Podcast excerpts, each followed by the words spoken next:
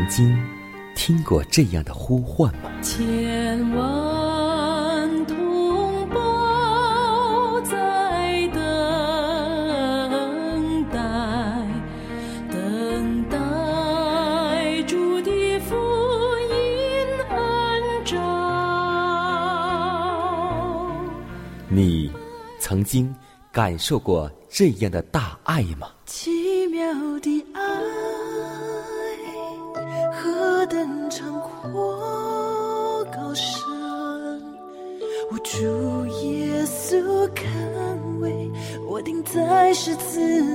你曾经听过这样的歌声吗？这世间有个千年不变道理，那就是耶稣爱你。你曾经有过这样的渴望吗？如果你曾经，就让我们一同接受着崇高的恩照。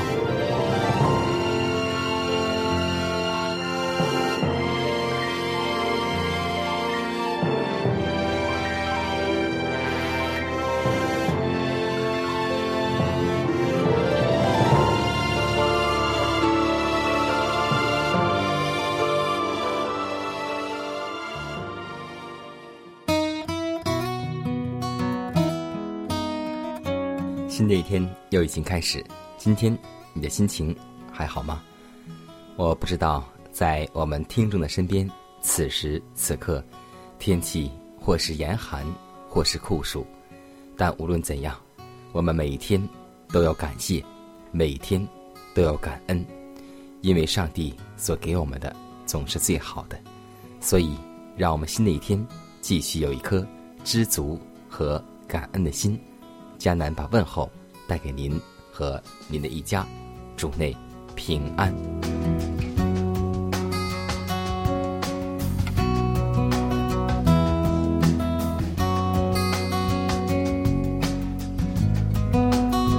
今天我们都是主的门徒，那么跟从基督的人，我们也要像耶稣一样工作，我们也要使饥饿者得饱足。赤身者得温暖，困苦忧伤者得安慰。我们要为灰心者服务，在绝望者心中燃起希望。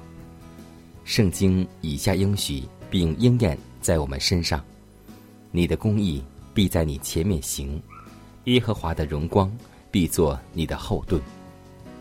在无私的服务中所流露的基督之爱，其改造恶人的功能比刀剑。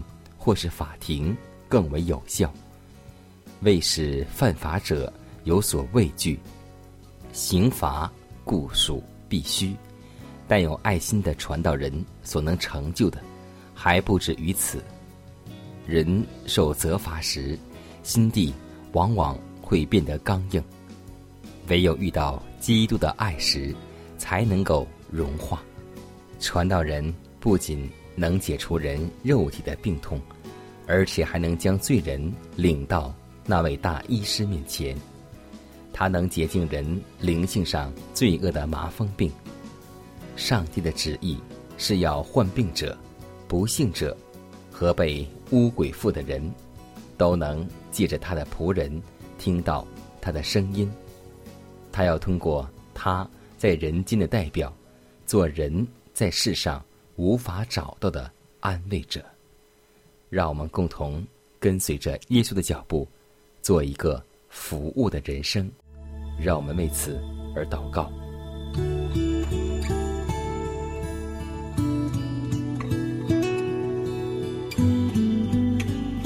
满心感谢为我们舍命流血在十字架上的主耶稣基督，感谢你担当我们的罪孽，代替我们的刑罚，叫一切来到你面前。接受相信你的人，都能罪得赦免，白白称义，得到永生的福分。今天，我们的心门已打开，愿意接受你做我们的救主。愿主听我们的祷告，愿主住在我们心里，引导我们走着永生的道路。主啊，求你开我们的心窍，使我们明白你、知道你、得着你，使我们认识你更深。求主加添我们的信心，使我们一生依靠你，走在你的正路之中，使我们的信心立在磐石上，永不动摇。也求主随时做我们的帮助，使我们时时经历与你同在的恩典。使我们真正认识你是又真又活的主，愿主赐恩，愿主赐福，祷告是奉耶稣的名求，阿门。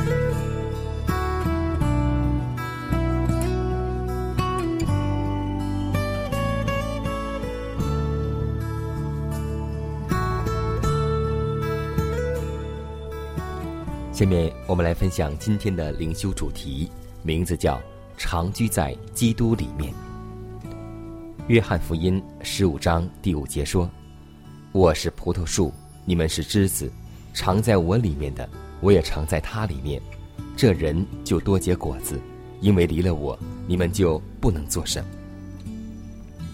有许多人以为总有一部分工作是必须自己单独去做的，他们信靠基督得蒙赦免，但如今却想靠着自己努力而度正直的生活，可是。这样的努力都比失败。耶稣说：“离了我，你们就不能做什么。”我们在恩典中的长进，我们的喜乐和成就，都在乎我们与基督的联合。我们要借着每日每时与他交往，借着常住在他里面，才能够在恩典中长进。他不但是我们信心的创始者，也是成终者。基督是首先的，是幕后的，也是亘古常在的。他不但在我们行程的开始和结束时与我们同在，更重要的是，路上步步与我们携行。大卫说：“我将耶和华常摆在我面前，因为他在我右边，我必不至动摇。”你要问，我怎能够住在基督里面呢？就像你当初接受了他一样。既然你们接受了主基督耶稣。就要靠着他而生活，你已将自己献给上帝，要完全属于他，要侍奉并顺从他，而且你也接受了基督为你个人的救主，你自己无力弥补自己的罪，或是改换自己的心，但你即将自己献给上帝，就表示你相信他必因基督的缘故为你成就这一切。你因着信已归于基督，也要因着信。借着奉献与领受，在它里面长成。你当奉献一切，将你的心灵、意志和服务，并你自己献给他，遵行他所吩咐的一切。你也要领受一切，使满有丰盛恩典的基督住在你的心中，做你的能力、公义和永远的帮助者，并赐你力量，可以顺从。你的软弱已与他的大能联合，你的愚昧。已与他的智慧联合，而你的怯懦也与他永存的全能联合。因此，你不要再仰赖自己，也不要专顾自己，乃要仰望基督，要多多思念他的爱，以及他圣德的优美与纯全。基督的客气、谦卑、纯洁、圣善和无比慈爱，都是心灵所当默想的体旨。借着爱他、效法他、全心的倚靠他，你就能改变。和他越来越相似。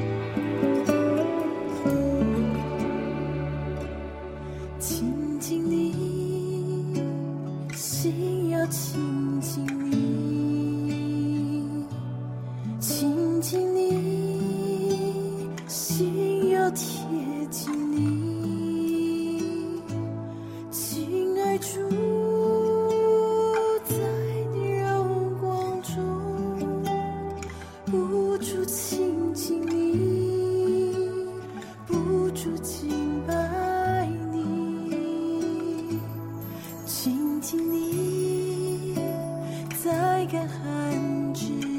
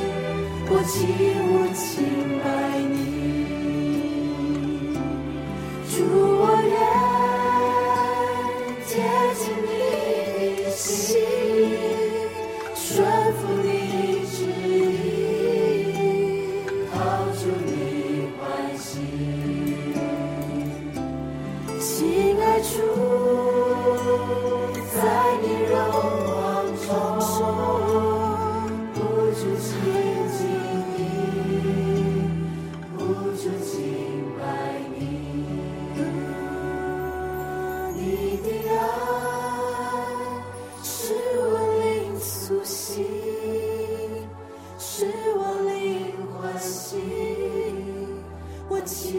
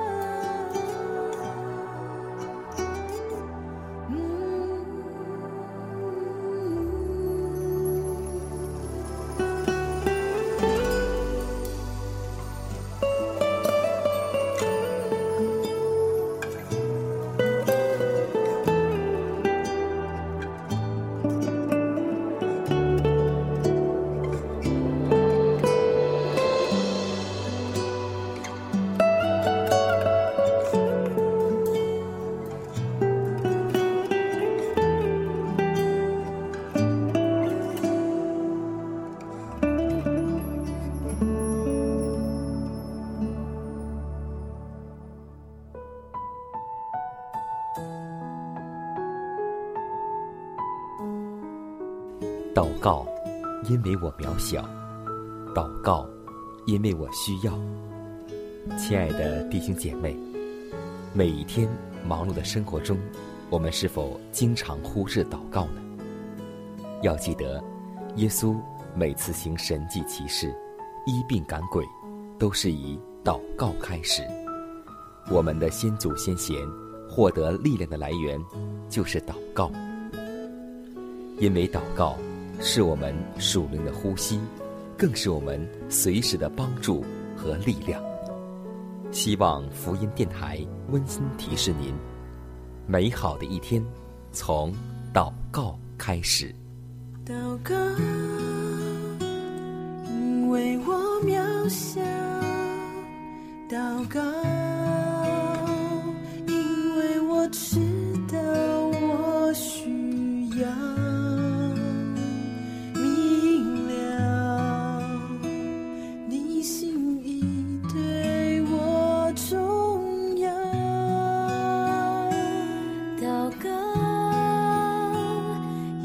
假装不了祷告，因为你的爱我需要。你关怀我走过的，你都明白。有些事我只想要对你。说，因你比任何人都爱我，痛苦从眼中流下，我知道你为我擦。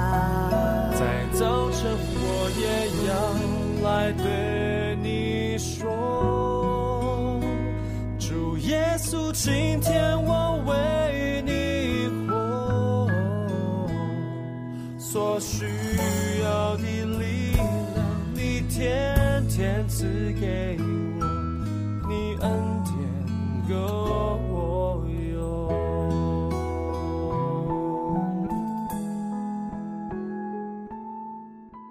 分享生活，分享健康，欢迎来到健康驿站。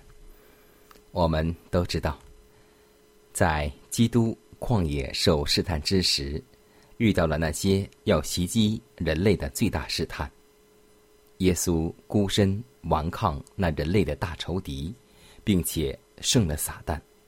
第一道大试探就是口腹之欲，第二道试探是妄自尊大。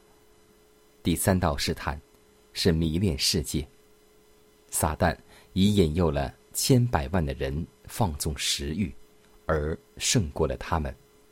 它使我们在满足口味之下，神经系统受刺激而脑力衰弱，以致不能镇静而合理的思想。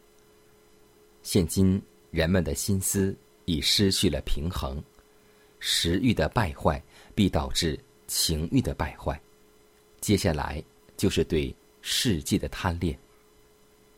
在基督第一次降临时，人所有的那种不加约束的纵欲，及其疾病与败坏的后果，必要更加严重的再三重现于他第二次降临之前。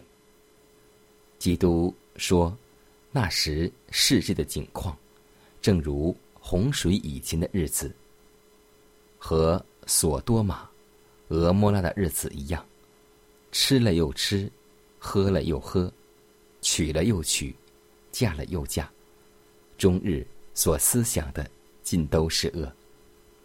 而今天我们现在正是处在那大而可畏之日的边沿，所以。”让我们记得，救主耶稣工作之初，进食四十昼夜的教训，应当深入我们的内心。败坏从哪里开始，拯救就从哪里开始。所以，我们要时时警醒，常常祈求，使我们能逃避这一切要来的事，得以站立在人子。面前，让我们时刻备注的再来，而警醒、等候、预备。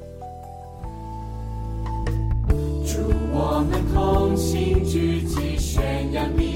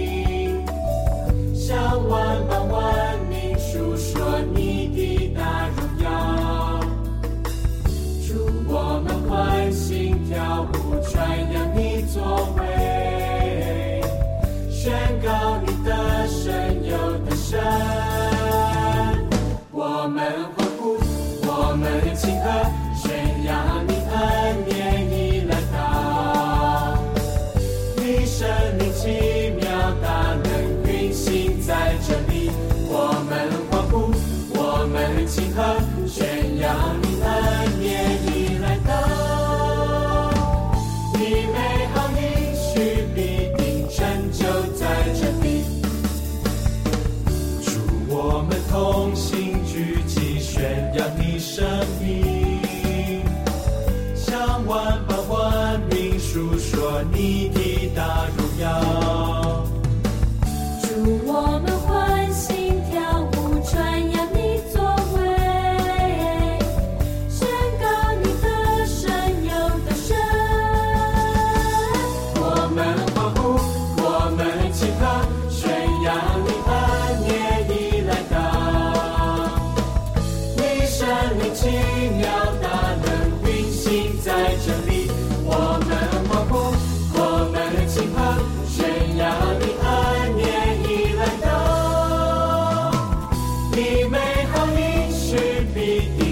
就在这里，我们欢呼，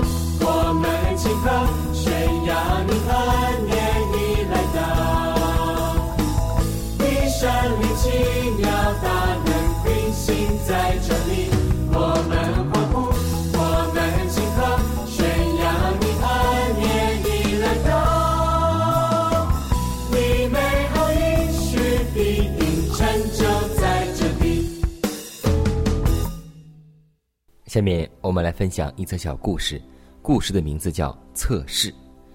有一位农村小保姆在城里干活已经一个月，清晨，小保姆起床做饭，在房门中拾到一元钱，她想准是女主人掉的，随手把它放在大厅的茶几上。第二天，小保姆又看到一张五元钱的钞票，她有点奇怪，难道女主人要试探我，看我诚实不诚实？虽然这么想有点气，但是他还是把钱放在了茶几上。晚上，小保姆留意女主人的举动，不出所料，女主人将一张十元的钞票偷偷丢在她卧室的门口。清晨起来，小保姆将钱装进口袋。当晚，女主人找小保姆谈话，说：“你的工作很不错，但诚实是顶要紧的。如果你能够做一个诚实的人，我还是想留下你的。”小保姆说：“你是不是说我捡到了十元钱呢？”主人说：“是啊，难道你不觉得这样做是不诚实的吗？”这位小保姆说：“不，我已经将这十元钱还给您了。”主人说：“胡说！你什么时候还给我呢？”保姆说：“早上七点的时候，在第四层楼梯口。”女主人一时没有反应过来，正想反驳，想到第四层楼梯时，她不禁像触电一样，浑身发抖，说不上话来，无地自容。原来，女主人每天七点下楼去早锻炼身体。小保姆将捡到的十元钱悄悄地放在第四层楼梯口。女主人下楼时见了十元钱，眼睛一亮，左右张望，见没有人在场，便捡起钱放进口袋里。这个小故事正应验了我们圣经当中的一段经文：眼中有良木的人，最喜欢动手去拿弟兄眼中的刺。这不是工作缺陷，而是生命的缺陷；不是方法问题。而是认识问题。基督生命的伟大之处，是自己的圣洁不会做为对别人定罪的理由，反而凭着爱心去宽容和饶恕每一个犯错误的人。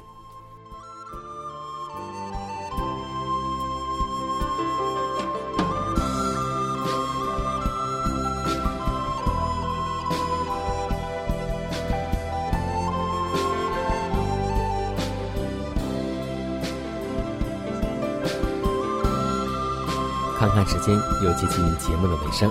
最后要提示每位听众朋友们，在收听节目过后，如果您有什么生灵感触或是节目意见，都可以写信来给迦南。来信请寄香港九龙中央邮局信箱七幺零三零号，崇高的恩照节目收。也可以给我发电子邮件，就是迦南的拼音圈 a v o h c 点 c n。